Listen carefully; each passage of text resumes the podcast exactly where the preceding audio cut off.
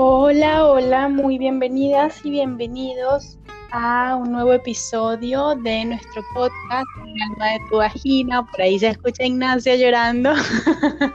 Sí, tenemos un problema por acá. No, yo... tenemos un problema por acá porque cuando Ignacio vio que mamá se metió en el cuarto a grabar, eh, se quedó un poco triste, pero creo que papá tiene la situación bajo control. Tiene que ver con lo que vamos a hablar, lo que está pasando. Es un buen ejemplo. Sí, y esto tiene todo que ver con el amor y con lo de este planteo que traemos hoy de es, eh, es posible o o es necesario o uno necesita en el amor? Me encanta, Mindy, me encanta. Bueno, por eso les decía que el ejemplo de Ignacio eh, llorando pobre a través de la ventana, igual me da pena, pero bueno, está con papá allá, eh, es un buen, un buen ejemplo para aterrizar esto. Porque hoy en día nos encontramos muchas veces con la idea o el planteamiento de que es posible construir un amor sin ningún tipo de necesidad. Es posible controlar 100% el amor, controlar lo que yo siento al 100% y amar muchísimo, tener una relación duradera, bonita, sabes, de, estar compenetrado con el otro, pero todo como un poco, a mí parecer un poco robótico, ¿sí? Porque el otro no puede entrar de más en mis emociones, en mis sentimientos, porque si entra de más, ya lo estoy necesitando, ya estoy siendo vulnerable y eso pareciera que no está tan bien. Sí, pareciera que no está tan aceptado y pareciera que no es un buen amor ni un amor sano. ¿En qué momento, Dani, pasa de ser un amor sano a un amor no muy sano? Claro, Con respecto a esto del tema de la necesidad. Eso es una buena pregunta, sí, eh, y es justamente el desafío encontrar el equilibrio. A ver, partamos de la idea de que algo de necesidad es necesario en el amor. ¿Por qué? Porque el amor, eh, yo tengo como una frase que es bien descriptiva, el amor nos potencia, el amor nos hace volar, el amor nos genera un montón de cosas bellas, sí, que, que bueno, que los buenos amores, obviamente. Sí, pero el amor también, hasta el amor más bello, nos abre. ¿Y qué significa que nos abre? ¿Sí? Que hace que una parte de nosotras quede tocada por ese otro, ¿sí? A quien nosotras amamos y que nos ama. Entonces, esa apertura va a generar eh, una necesidad y ya vamos a ir viendo como, esa sutileza de, de, hasta qué punto es natural. Ejemplo, yo leí por ahí que hace poco David, tu amado, se fue de viaje. ¿sí? Y yo te hago una pregunta, Mindy. ¿Tú lo echaste de menos cuando él se fue de viaje? Mucho.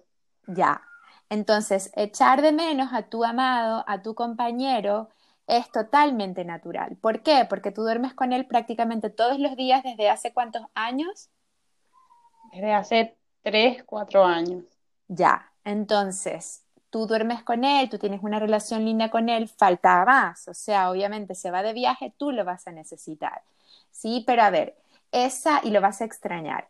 Tú, mientras lo extrañabas y lo necesitabas, te paralizaste, dejaste de comer, dejaste de dormir y dejaste de publicar en Kunda. No, y me encanta que, que, que, que me involucres en esto porque a mí me sucedió algo muy personal que lo voy a compartir aquí con ustedes y es que el día que David se fue, yo consciente o inconscientemente no lo sé, sentía que el mundo se me iba a acabar, que yo me iba a morir. Y luego, como a los dos días que se fue, fue como, pero, eh, ¿por qué estás sufriendo si estás bien? Eh, ¿qué te pasa? No se acabó el mundo, todo genial. O sea, sí, era como una ilusión de que mi mundo se iba a acabar en cuanto David saliera de mi mundo, ok, físicamente, porque pues obviamente estuvimos hablando y todo esto, pero como físicamente saliera de mi mundo, yo pensé que mi mundo se iba a acabar. Y eso tiene que ver mucho con lo que estamos hablando, ¿no? En, en qué momento también se vuelve como una ilusión ¿Es una ilusión que, no, que podemos vivir o no vivir sin esa persona o es realidad? Y ahí fui, fue en donde yo me di cuenta que era una ilusión, y, pero lo sentía en el cuerpo, ¿no? Lo sentía como muy real. Yo el día que David se fue dije, yo me muero estos 20 días. Mm. Y luego dije, no, no me, estoy, no me estoy muriendo, estoy disfrutando de mi soledad, de mi tiempo, de mi espacio. Y fue como un, un, como darme cuenta que todo estaba bien. Claro, aunque lo extrañaras. Entonces allí está la sutil diferencia, mi Indy. Allí está la sutil diferencia porque ¿qué nos pasa? Que hoy en día con todo esto que nosotras hablamos en cada uno de nuestros capítulos, en nuestras redes, de nuestro empoderamiento como mujeres, a veces podemos confundir el empoderamiento, si tenernos a nosotras mismas, con desconexión de lo que yo puedo sentir en mi cuerpo o en el alma ante eventos que me generan dolor, ante eventos que me ponen mi mundo de cabeza y ante distancias, en este caso en tu ejemplo, fue un viaje de tu amado. Está todo bien, pero rupturas a veces pasa que nos dejan o dejamos a una persona a quien amamos mucho. A veces pasa que se nos muere alguien a quien amamos mucho. A veces pasa, como hace un ratito, que mamá tiene que entrar a un lugar y cerrar la puerta porque está haciendo algo que es importante para ella, ¿sí? Y, lo, natural es que bebé o que el niño sienta un poco de dolor por eso. Entonces, ¿en qué punto nosotras podemos llegar a creer o llegar a pensar o castigarnos por sentir algo que en realidad es humano y forma parte del amor? Entonces, la, primera invitación es a, a conectar eh, con, lo que realmente sentimos. O sea, yo siento que se me va a acabar el mundo. Tú conectaste con eso y luego te diste cuenta de que no, de que no se te acababa, pero que sí lo ibas a extrañar. Y conectar con ese sí lo voy a extrañar, sí lo necesito, sí, sí forma parte de mi mundo, sí seguramente si David desaparece para siempre, yo me voy a sentir muy mal porque lo amo y está bien. O sea, como alojar también esa parte de, eh, que a veces es como incómoda del amor, ¿sabes? Como dejarnos llevar por el, el sin control del amor. El sin control del amor. Qué bonito. Eso, Mindy, porque si hay algo eh, que uno no puede controlar del todo es la vida. Y el amor forma parte de la vida. ¿Qué más quisiéramos? Entonces, mi otra invitación es a que estemos súper atentas porque hoy en día hay mucha promesa en este mundo del autoconocimiento, del crecimiento personal. Promesas, a mi parecer, insisto, y es como un punto de vista muy personal, pero también muy basado en mi experiencia clínica, en mi trabajo con mis clientes y en mi propio trabajo de mi propio análisis por más de 15 años como esa promesa de que es posible amar robóticamente, amar teniéndolo todo bajo control y básicamente no sentir nada si te deja de un día para otro o encuentras que, que no sé, que tu novio de siete años o tu pareja o tu esposo eh, se va con otra. Entonces, ojo allí, ojo con esa robotización, ojo con esa desconexión de esa parte del amor que es apertura. Pero quiero que indaguemos ahora, tú me dirás si te parece bien, yo creo que sí, porque a nosotras me encanta lo sincronizadas que muchas veces estamos.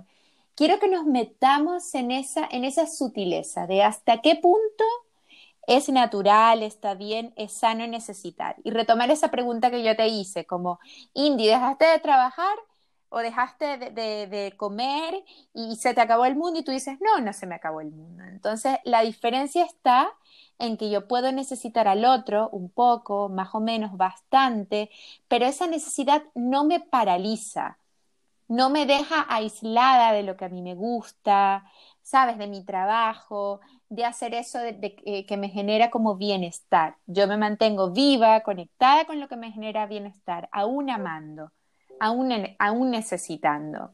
¿sí? Si yo me desconecto y resulta que no puedo pensar en nada más, ni puedo moverme, ni puedo vestirme de tanto que necesito al otro, pues allí hay un problema. Y ahí está, ¿no? En cuando dejo de vivir por la necesidad del otro o cuando me convierto en alguna otra, o sea, en algo que no soy por la necesidad del otro. Allí estaría el límite, Dani. Exacto. Sí, allí hay un límite cuando yo desconecto completamente de mí y no es solo un espacio, eh, porque el amor abre, como les decía, abre un espacio de nosotras, un buen espacio, porque obviamente hay amores de amores y cada una tiene sus espacios y también sus propias intensidades, sus propias sutilezas, sus propias maneras. ¿Sí? Pero se abre un espacio y hay otro espacio que uno de algún modo como que no cede. Es el espacio que, como de tu espacio, de tus silencios, de tu recarga y que es tuyo y que tú amas aún amando. Entonces, en la medida en la que yo conservo mi espacio y abro espacio, puedo amar en equilibrio, entre comillas. Si yo pierdo mi propio espacio y me convierto en todo aquello que el otro quiere, en todo aquello que el otro es, se me olvida quién soy, se me olvida qué deseo, que es algo bastante frecuente también en nosotras las mujeres, que nos convertimos en muñecas de plastilina para hacer aquello que creemos que el otro quiere. Entonces allí ya no es la necesidad natural del amor, no es la vulnerabilidad esperada del amor, sino una pérdida de mi ser por el amor, entre comillas, o a cuenta del amor. El, amor nos hace vulnerables. Yo quisiera dejar esto muy claro porque em, veo en muchas personas como la duda o el miedo de la vulnerabilidad y, por este miedo o por esta duda acerca de la vulnerabilidad, se reprimen o, se limitan del amor. Es como entender claramente cómo el amor y la vulnerabilidad están ligados y debemos abrazarlos, ¿no? Debemos abrazar la vulnerabilidad para poder vivir en amor. Sí, Mindy, te entiendo y sí estoy de acuerdo en que este es un, límite que muchas veces nos ponemos y es algo que nos aterra, de hecho, ¿sabes? Como pensarnos vulnerables.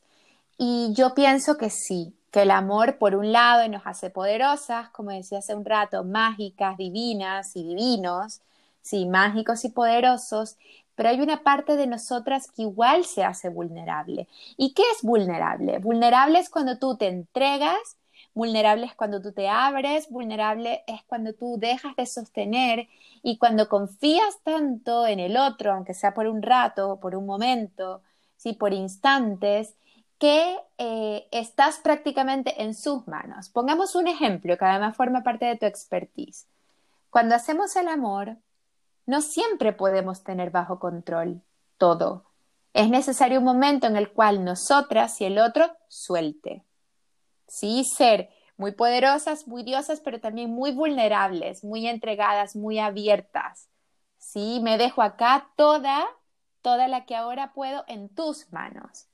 Entonces, insisto, desde mi experiencia personal, desde mi enfoque teórico, desde mi experiencia con mis mujeres, hay una parte del amor que sí te hace vulnerable y que es necesario abrazar si tú quieres construir una relación, pero es necesario también que esté el otro del otro lado dispuesto también a abrazar su propia vulnerabilidad, ¿sí? Para que no haya acá como una lucha de poder, ¿sí? O un, yo me pongo por encima de ti, que es lo que nos da miedo. Tú dices, pero ya va, y si yo me entrego y el otro abusa de eso, ese es un miedo eterno del amor. Resulta que si yo me entrego y el otro también se entrega, ¿sabes? Y a ratos nos entregamos absolutamente todos y a ratos, bueno, recordamos quiénes somos, allí se arma una danza que es una danza rica. Pero la clave está en cómo nosotras nos sentimos. O sea, si nosotras estamos conectando en equilibrio con la vulnerabilidad y, y el poder, nos vamos a sentir internamente, profundamente en paz, bien, creativas, poderosas, en bienestar, gran parte del tiempo si resulta que estamos allí medio desequilibradas, nos vamos a sentir mal. Y ahí es donde uno tiene la diferencia entre un amor que hace bien y un amor que hace mal. ¿Respondo más o menos a tu pregunta? Sí, completamente, mi Dani. Y lo entiendo algo así como es como rendirse, ¿no? Es como nos tenemos que rendir todos para poder vivir en amor. Sí, sí. Sí, mi Indy. O sea, y esa palabra que tú estás diciendo me encanta porque me parece que, insisto, insisto porque creo que es súper importante repetir esto y resignificar esto, que hay una parte del amor en el amor, en las relaciones en las cuales necesitamos rendirnos, entregarnos, confiar, abrirnos. Ojo, y aquí también quiero hacer esta aclaratoria. hay una, una pregunta y una cuestión bien importante y es ¿a quién y con quién? Yo no me voy a rendir, yo no me voy a entregar a cualquiera. ¿Sí? Porque entonces aquí también uno conecta con malos amores. Un tipo que, poniendo un ejemplo, me dice desde la primera cita que no quiere una relación estable, que en realidad él solo está buscando, no sé, una, una relación de una noche, válido, ¿ok? Pero resulta que yo sí quiero una relación estable, que yo sí quiero algo bonito, algo compartido, y yo me decido rendir ante él, bueno, ya va. Estoy como desintonizada. ¿Sí? Porque me estoy rindiendo en un lugar donde probablemente salga muy, muy dolida, me estoy rindiendo mal y me estoy rindiendo con la persona inadecuada, ¿sí? Pero si yo me rindo, dime, Indy. Que podríamos decir entonces algo así como una rendición en coherencia con tu deseo, ¿ok? No nos vamos a rendir a algo que no está que no queremos, que no nos hace bien, nos vamos a rendir al amor y el amor nos hace bien, pero coherente con tu deseo, porque esa persona, tú dices, no, bueno, esa persona eh, puede que no quiera lo mismo que yo quiero, ¿ok? Sí, eso puede ser amor, pero no va a ser un amor bonito, no va a ser un amor bueno o no va a ser un amor el que tú quieres. Tal cual. Sí, eso que dices es súper bonito y súper importante, una rendición en coherencia con tu deseo y también una rendición en coherencia con el deseo del otro, porque el amor es el encuentro entre dos deseos. Entonces puede que yo desee algo, pero él desea otra cosa y yo no supe leer. A veces el otro nos dice con palabras muy claras su deseo y nosotras les damos la vuelta o el otro le da la vuelta al nuestro. Esto es cuestiones de las relaciones, pero tiene que ser en coherencia con nuestro deseo y en coherencia también con una mirada bien honesta y bien cruda. Y bien como valiente que tenemos que tener en relación a lo que el otro nos dice, a lo que el otro hace, ¿ok? Para saber leer esas señales de amor. Porque pasa que a cuenta del amor también nos metemos a veces en fantasías, en ilusiones. Entonces leo al otro a partir de lo que yo anhelo, de lo que yo deseo, de lo que yo quiero, y es súper complicado. ¿Sí? Porque mi, mi deseo, mis anhelos tienen un lugar y está muy bien. Pero esto, yo estoy bien conectada con esto mío, pero también debo estar bien lúcida para dejar lo mío allí un momentito en el observador y entender bien qué es lo que quiere el otro para ver si lo mío va en consonancia con lo del otro. Y allí me rindo. ¿Me explico? Sí, completamente, en consonancia con el deseo del otro y entonces allí rendirnos. Queda muy claro, espero que para quienes nos estén escuchando también sea como, pues, claro, ¿no? Eh, el amor nos genera algo de necesidad eh, y está claro que es parte de, vivir, ¿no? Ese, ese amor. Sin desaparecer nosotras o nuestro deseo dentro también de este mismo amor. Bellísimo. Me encanta cómo lo acabas de resumir. Dime, Ingrid. El tema del control en el amor, como he notado, ¿no? Y, yo también lo he vivido porque obviamente yo soy una tipa súper controladora. Eh, eh, pero bueno, está bien controlarnos a nosotras, ¿no? Pero empiezas como a controlarlo todo. Y dentro de este control también empiezas a confundir lo que es amor con control, porque decimos, no, es que yo como lo amo, mm. entonces empiezo a controlarle la vida, entonces empiezo a decirle lo que va a comer, porque él tiene que estar saludable, empiezo a decirle los ejercicios que tiene que hacer, que deje de tomar o que tome más, o sea, empiezo a controlar todo lo que tiene que ver con, entre comillas, este amor por amor o en nombre del amor. Mm. Sí, te entiendo súper bien, Indy. Bueno, esto es súper, además es súper complejo porque hay varias cuestiones. Primero, controlar, de pronto tú eres una tipa súper controladora e imaginemos que estás con un tipo a quien le encanta que lo controlen. Entonces, si, es así la cosa, no va tan solo mal.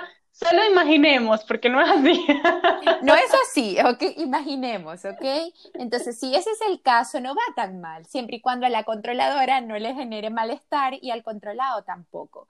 ¿Dónde está el problema? O bueno, tú también nos puedes contar alguna anécdota, si es que se te ocurre o se te viene ahora a la memoria. cuando uno pretende controlar a un tipo que no le interesa que lo controlen, porque es un hombre que no vibra con eso. Sí, cuando tú te das cuenta de que el control a ti no te hace bien, que te, que te desconecta de ti, que te desconecta de la creatividad, que te desconecta de los proyectos, sabes, de lo que a ti por otro lado te genera vida. Porque hay una palabra clave, mi Indy. Yo la mencioné muchas veces en Daniel Alma y voy a explicarla aquí bien sencillita. En la vida tenemos dos cosas muy importantes, bueno, muchas, pero estas son las dos que les quiero compartir hoy. Algo que se llama goce y algo que se llama gozo. El goce es muchas veces un hábito, un sentimiento o algo que hacemos repetidas veces, pero que nos lleva a lugares de malestar, a lugares malos donde la pasamos mal. Entonces el control en una relación puede llegar a ser un goce si yo lo persigo, lo hostigo, le digo lo que tienes que hacer y luego yo digo, pero es que este hombre no sabe hacer nada solo, pero Dios mío, pero no toma ninguna decisión y termino yo enrollada, cansada, peleando con él por algo que yo tuve la idea de hacer, que yo no puedo dejar de hacer. Entonces, cuando uno hace algo repetidas veces, a veces hasta como automáticamente, como patrón, uno se cacha que lo ha hecho muchas veces en su vida, en diferentes relaciones, con diferentes personas, en su trabajo, con amigos, se llama goce. Me deja en un lugar donde yo no me siento bien. Y luego está el gozo, que es eh, hacer algo, sí, que a mí me deja bien, me deja en bienestar, me deja alineada, me deja humana, me deja real. Entonces, el, control puede llegar a ser un goce, ¿sí? Te puede dejar en lugares muy, muy malos en una relación. Incluso puede hacer que uno desconecte del otro, porque finalmente ni siquiera te importa si él lo necesita o no, sino que es tu necesidad de ir y decirle cómo lo tiene que hacer. Entonces, en, yo diría que en, relaciones reales, en relaciones eh, lindas, obviamente todo depende del uno a uno, e insisto, si el otro quiere ser controlado y a ti te viene bien, fabuloso pero en general desde mi experiencia no es tan así. Cuando tú te encuentras una mujer adulta con un hombre adulto, ninguno de los dos quiere ser controlado. ¿Tú quieres que te controlen, Mindy? No. Yo tampoco. Entonces, cuando uno ha conectado con su feminidad, con su madurez, con su empoderamiento, uno quiere ser libre de tomar ciertas decisiones, aunque a veces negocie otras con el otro, ¿sí? Porque hay decisiones que también uno puede negociar y el otro también porque el empoderamiento es de parte y parte. Me encanta esto de negociar y abre como, como una posibilidad, ¿no? Como un nuevo modo de controlar. como, Me bueno, encanta. ya no voy a controlar, sino que ahora voy a hacer propuestas de acuerdos. Me em, encanta. Voy a negociar.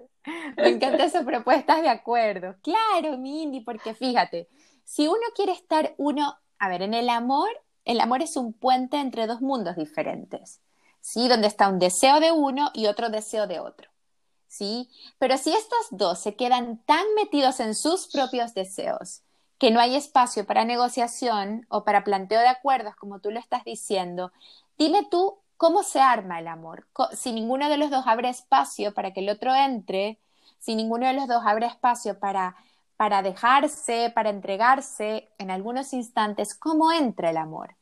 Entonces, no funciona, y tú lo habrás vivido con David, yo lo he vivido también, que uno se la pase todos los días diciendo, pues aquí se hace lo que yo digo y me sabe a nada lo que tú quieras, lo que tú hagas. O sea, no funciona así. Funciona que hay cosas con, lo que, con las que uno no puede, el otro tampoco, eh, se, llega a acuerdos eh, eh, de respeto en eso, pero hay otras en las que a veces uno tiene que ceder y a veces el otro.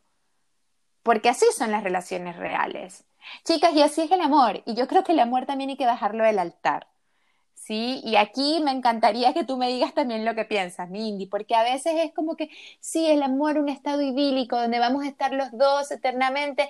No, mi amor, el amor es, como hablaba yo hoy con Cris, que uno saca la basura, la pone en un lugar donde al otro no le gusta, ¿sí? Y no voy yo rompiendo las pelotas todos los días, mi amor, pero ¿por qué pones? Voy, tiro la basura porque no es algo de otro mundo, no me importa poner la basura en otro lugar.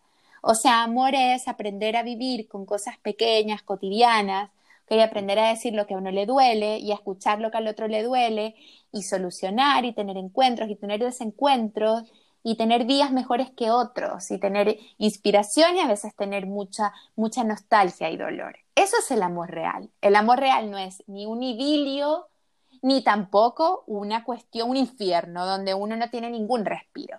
Entonces, esos dos mitos del amor, que el amor tiene que doler o que el amor es un éxtasis perenne, me parece que hay que derribarlos. Totalmente, sí, hay que derribarlos y además con todo esto que estás diciendo tú, a mí me viene como, como un deseo de compartir esto que les voy a compartir y es que hace muy poco eh, yo me di cuenta que el amor, para mí, por supuesto, en mi experiencia personal, es un trabajo. Entonces, como que, ¿qué? ¿Cómo va a ser un trabajo el amor? Sí, mm. yo pensaba antes que yo, que mi motor era el amor, ¿no? Que, mm. que yo funcionaba a través del amor, que yo eh, trabajaba para el amor, ¿no? Y ahora siento que el amor es mi trabajo diario, porque conectar con el amor, vivir en el amor, es un trabajo. Uno tiene que hacer cosas para eh, seguir vibrando en esta energía, para alimentar, alimentar el amor, para trabajar el amor, el amor conmigo, con mi pareja, con mis hijos, con la familia, con la casa, con el trabajo, con todo. Entonces es como, no lo haces por amor, lo haces con amor. Mm. Eh, y, es, es, es, diario, es cada minuto, mm. ¿no? Es como, mm. uy, esto no es amor, esto no construye, porque la, el significado que tenemos de amor eh, o, como nos han educado de lo que es el amor, el amor primero pues es un poco dramático, ¿no? Es novelesco, así como, como las novelas que nosotras veíamos de jóvenes. el amor duele, el amor eh, cela, ¿no? Entonces, claro, empezar a deconstruir toda esta idea que tenemos del amor y empezar a vivir un amor diferente es un trabajo diario. Un amor diferente y un amor real, ¿no? Porque, bueno, ¿qué es el amor?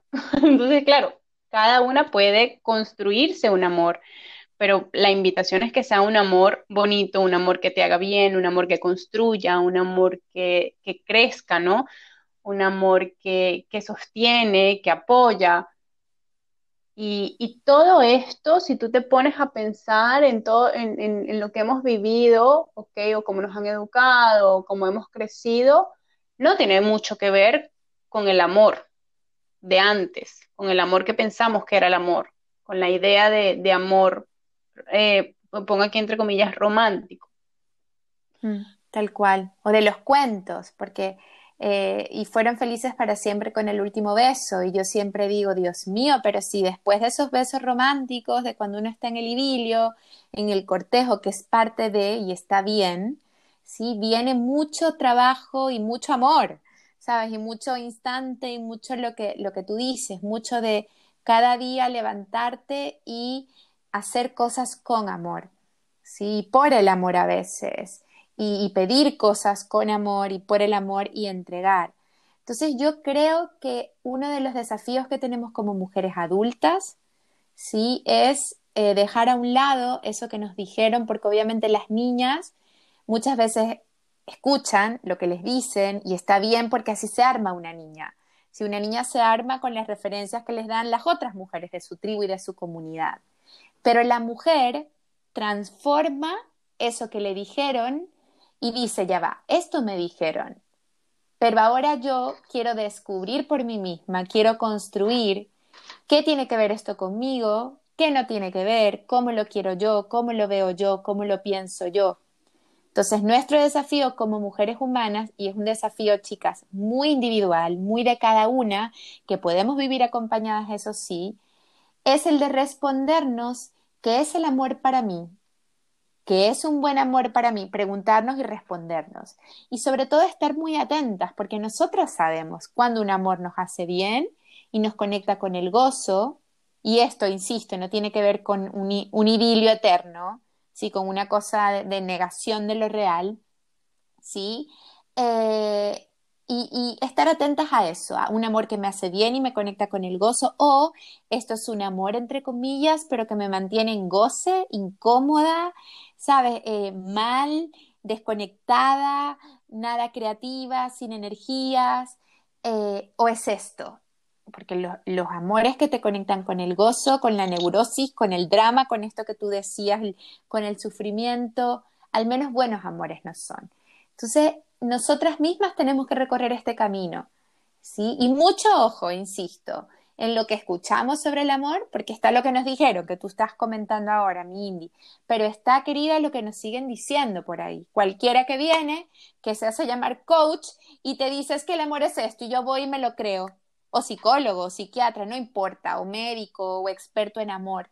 O sea, como cuestionar también la propuesta, hasta la mía, hasta la nuestra, la pueden cuestionar chicas, esto les tiene que vibrar o puede que no, no les vibre y está bien. Cuestionar y preguntarse ustedes, yo como mujer adulta, ¿qué creo que es el amor? ¿Qué, ¿Qué tipo de amor o qué experiencia de amor o con quién yo realmente siento que transformo, que creo, que doy vida y con qué amor yo no llego a ningún lado. Total, mi Dani. Y quiero eh, decirles algunas cosas que son, por ejemplo, nosotras sabemos qué es lo que no nos hace bien, porque me llegan muchas mujeres a terapia con la idea de que, no, es que no sé si me hace bien, es que no sé si es amor, es que no sé, es como si nos estuviéramos haciendo las tontas. Y no somos tontas. Eh, simplemente no nos estamos dando el permiso de escucharnos y de validar nuestras emociones, nuestros sentimientos y nuestras ideas. Tú sabes que no te hace bien, tú sabes qué es lo que no quieres o qué es lo que quieres. Entonces comienza a validar esa emoción, ese sentimiento, también porque nos, han, nos han, pues a veces, muchas veces a las mujeres eh, con este tema de que, bueno, de que hay, de que eres muy sensible, de que estás en tus días, de que yo no sé qué, bueno, mil cosas, ¿ok? Pero quiero volver al mensaje de que nosotras sí sabemos qué es lo que queremos, nosotras sí sabemos lo que nos hace bien y escucha y siente y valida toda esa emoción, ese pensamiento y esa sensación y sé coherente con eso que estás sintiendo. Eh, esa es la invitación de este podcast, empezar a construir un nuevo amor, un amor que funciona para cada una, no es el que Daniela dice, no es el que Indira dice, es el que funciona para ti, pero en coherencia real con lo que tú piensas, lo que sientes de verdad. ¿ok? No es que, ay, es que yo me siento bien con este señor que, que, que, me, que me cela, que me tiene encerrada, que me maltrata, ¿ok? No, realmente tú sabes que no estás bien. Entonces, bueno, haz algunos cambios, toma decisiones, mm. em, toma acciones en función de, tu deseo, de tu sentir y de tu nuevo modo, porque cada una se va a construir un nuevo modo de amor, eh, de lo que significa el amor para ti.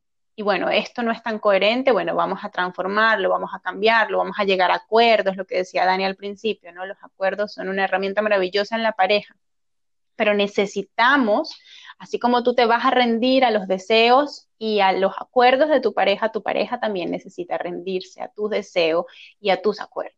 Entonces, ahí necesitamos estar todos rendidos, no nada más en el tema de pareja, sino familia, amigos, todo lo que tiene que ver con el amor, todas las partes deben rendirse para que, para que, para que funcione para todos. Y así no me quiero despedir, Dani, no sé si tienes alguna otra cosa que decir.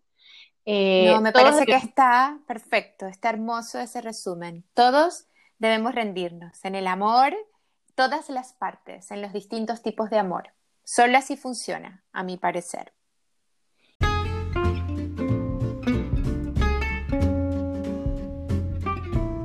Y así nos vamos. Muchísimas gracias, Dani, por este tema, eh, por este compartir. Nos vemos en el próximo episodio. Saben que nos pueden encontrar en redes sociales, Instagram, página web. Están en el perfil del podcast. Eh, y para mayor información también pueden encontrarnos por aquí en Spotify, en Anchor y creo que algunas otras más cada día vamos a estar en más plataformas, Dani. Eh, me encanta, me encanta, me parece fabuloso estar en todas partes. Cuando, cuando tengan algo que compartir con nosotras, en nuestras páginas web están nuestros contactos, en nuestras redes sociales están nuestros teléfonos, nuestro mensaje privado, directo, todo. Nosotros somos dos mujeres que estamos allí súper accesibles a, ustedes. Así que bueno, cualquier duda estamos a la orden. Muchísimas gracias por confiar, por escuchar nuestro podcast y nos vemos, nos escucharemos el mes que viene con la, el próximo tema. Muchas gracias y un abrazo.